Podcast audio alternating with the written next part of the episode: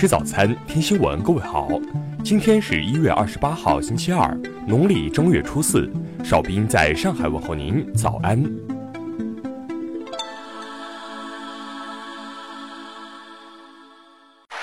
首先来关注头条消息。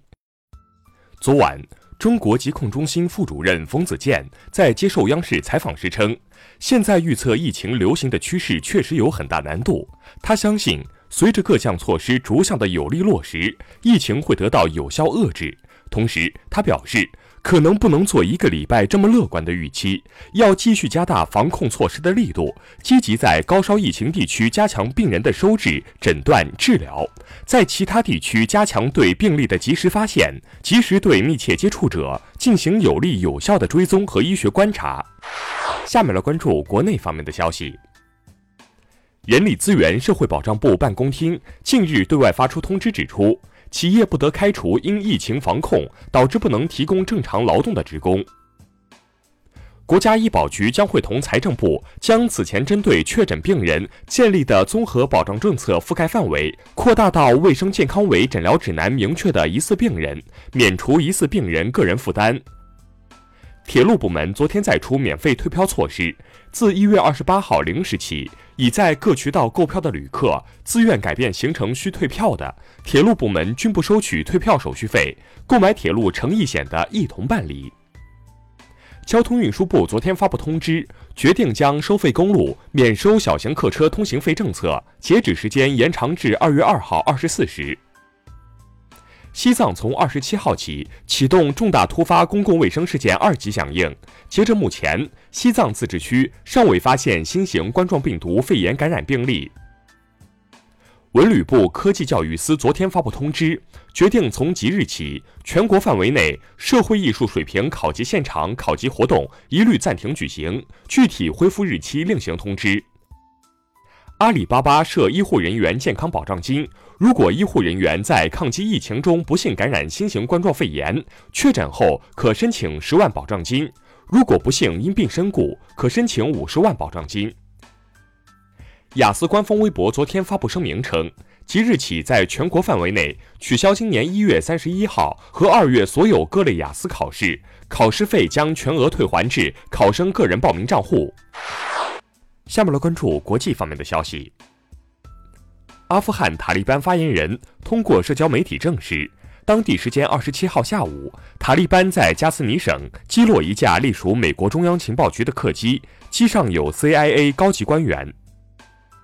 日美联合训练二十七号举行，本次训练共计约四千一百人参加。二十七号后将投入使用隶属美军普天间机场的鱼鹰运输机。美国媒体报道称，美国前任总统、国家安全事务助理博尔顿在其即将出版的新书草稿中披露对特朗普的不利证据，会影响参议院弹劾审议。新加坡库航二十六号宣布，将在一月二十九号和三十号提供两趟单程包机航班，帮助武汉旅客返回中国。世界卫生组织总干事谭德赛二十六号表示。他正在赶往中国，与中方官员和卫生专家就新型冠状病毒爆发一事进行磋商，为防止疫情爆发提供进一步保护。英国将于本月三十一号发行面值五十便士的脱欧纪念币，纪念币上刻有“共享和平、繁荣和友谊”字样，以及日期二零二零年一月三十一号。比尔及梅琳达盖茨基金会宣布提供五百万美元紧急赠款。并提供相应的技术和专家支持，用于支持中国抗击新冠状病毒肺炎疫情。叙利亚靠近土耳其的北部边境地区，二十六号发生一起汽车炸弹袭击事件，造成八人死亡，二十人受伤。目前尚未有组织或个人宣布对本次袭击负责。下面来关注社会民生方面的消息。沈阳日前发布通知，强调。对前来购买治疗发热、咳嗽药品的异常人员，要录入销售信息，详细询问了解有关情况，以最快方式进行报告。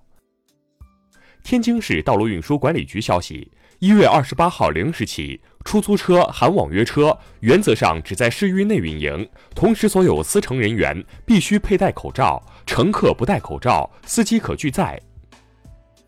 一湖北籍男子周某。二十六号持身份证扬言到长沙五一广场祸害别人，并自拍视频发到朋友圈。昨天，周某被长沙开福警方抓获，其因发布不实消息被行政拘留五日。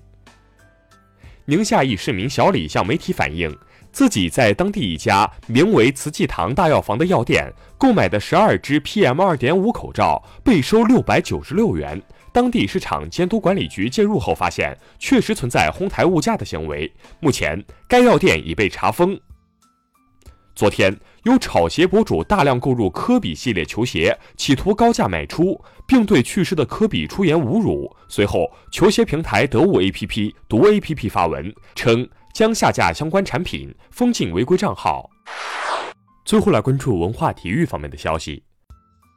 澳网昨天展开第八日的争夺，在男单第四轮的较量中，纳达尔以三比一力克二十三号种子克耶高斯晋级八强。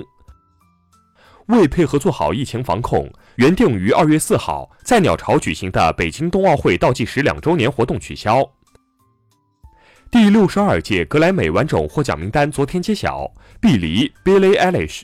包揽年度最佳专辑、制作、歌曲、新人四大通类和最佳流行专辑共五项，成为最大赢家。